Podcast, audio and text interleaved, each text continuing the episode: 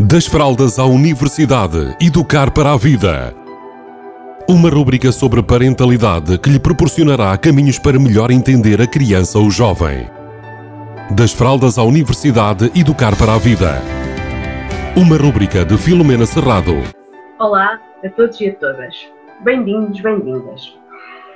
Antes de mais, quero desejar a todas as pessoas que me estão a ouvir um ano de 2021 fantástico que tudo corra pelo melhor e que tenham um grande ano. E para iniciar uh, este ano, vou fazer aquilo que já é um clichê, que se fala por todo lado, que é estar na altura de nós definirmos ou redefinirmos os nossos objetivos. Uh, para muitas pessoas, quando se fala de definir objetivos, uh, isto tem um peso muito grande ou seja, uh, muita gente que eu encontro diz: Ah, eu não, não, não perco tempo a, formular objetivos, porque depois nada disso se concretiza e então o tempo que eu estive a, perder, ou seja, não, tem, não teve interesse nenhum. Eu, eu já fui assim há, uns anos atrás e acredito que a questão que se coloca aqui uh, não é a dificuldade em formular objetivos e levá-los até ao fim ou concretizá-los tem a ver com a forma como nós fazemos. Nós podemos definir objetivos pessoais, objetivos profissionais.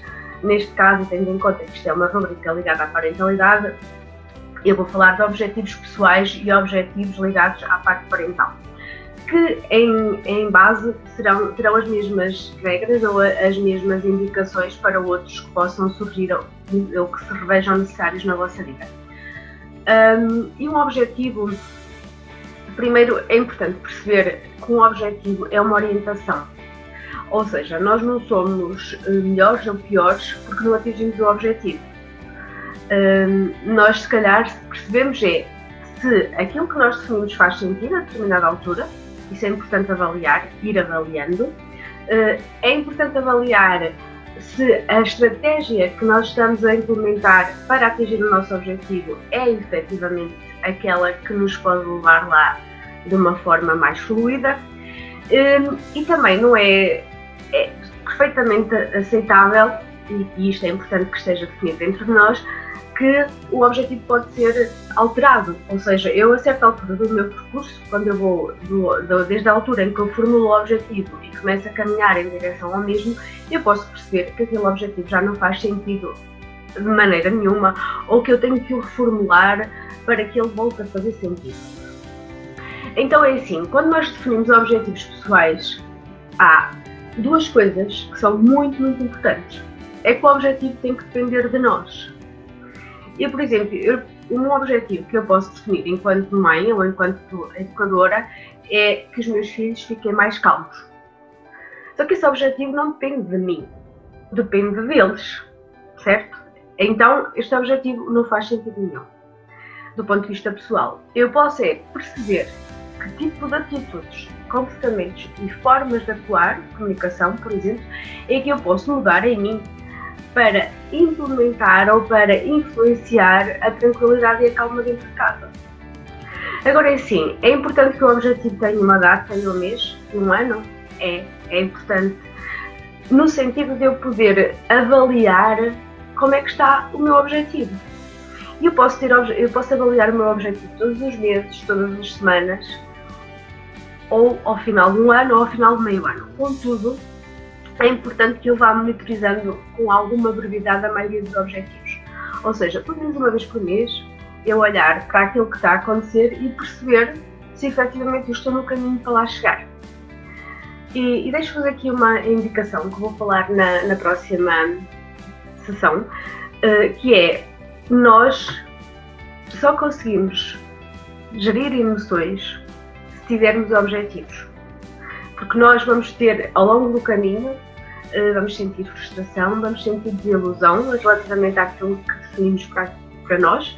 No entanto, nós só conseguimos perceber isso conscientemente se tivermos objetivos.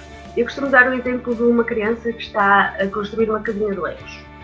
Ela tem o objetivo de ter uma determinada casinha de legos. Ou da cabecinha dela, ou porque alguém lhe disse que era para construir aquela casinha que estava lá na imagem. Entretanto, ela percebe a certa altura que a forma como ela está a construir a casinha não, não, é, não a leva ao objetivo final. quando ela fica frustrada, ou seja, venga-se com aquilo, fica em mal-estar, fica muito chateada, o que quer dizer é que aquela emoção está-lhe a dizer que ela tem que alterar a estratégia. Se calhar tem que pedir ajuda, tem que reiniciar, tem que desmanchar até um determinado patamar para depois voltar a reconstruir. E é essa frustração consciente que nos permite muitas vezes gerir os nossos caminhos de forma a encontrarmos a estratégia mais certa para chegarmos aos nossos objetivos.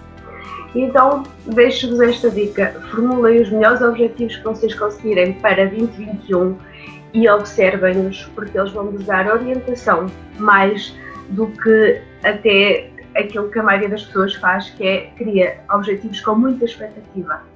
E a ideia não é essa, pois eles tornam-se pesados. A ideia é nós conseguirmos perceber se as nossas orientações e as nossas emoções nos estão a levar no, ao destino que nós queremos para, nós, para as nossas vidas. Bom ano, adeus a todos e a todas. Das fraldas à universidade, educar para a vida. Uma rúbrica sobre parentalidade que lhe proporcionará caminhos para melhor entender a criança ou jovem. Das fraldas à universidade, educar para a vida. Uma rúbrica de Filomena Serrado.